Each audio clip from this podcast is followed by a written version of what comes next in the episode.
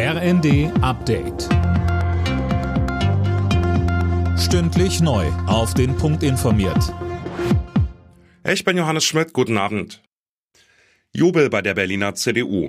Bei der Wiederholungswahl zum Abgeordnetenhaus liegen die Christdemokraten Hochrechnungen zufolge mit 28 Prozent deutlich vorne.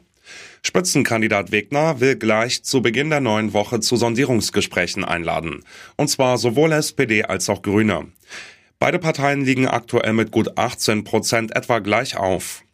Im Wahlkampf hatte Wegner ein Bündnis mit den Grünen noch ausgeschlossen. Jetzt sagte er am zweiten. Jetzt ist der Wahlkampf vorbei. Jetzt geht es um Verantwortung, Verantwortung für Berlin. Und ich möchte gerne eine erfolgreiche Berlin-Koalition bilden, die die Probleme dieser Stadt anpackt, damit Berlin endlich wieder funktioniert.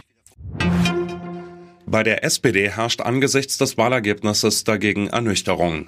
Die regierende Bürgermeisterin Giffey fährt mit ihrer Partei ein historisch schlechtes Ergebnis ein. Rechnerisch ist dennoch weiter ein Bündnis aus SPD, Grünen und Linken möglich.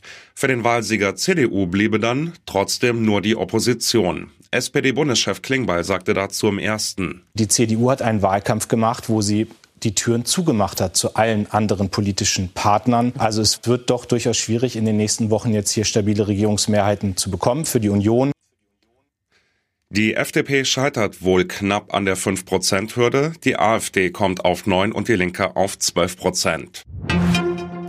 Erdbebenopfer aus der Türkei und Syrien sollen bei Verwandten in Deutschland unterkommen können und unbürokratisch Visa erhalten. Darauf haben sich das Bundesinnenministerium und das Auswärtige Amt geeinigt. Es geht um Hilfe in der Not, twitterte Innenministerin Faeser. Eintracht Frankfurt hat im Kampf um die Champions League Plätze einen Rückschlag hinnehmen müssen.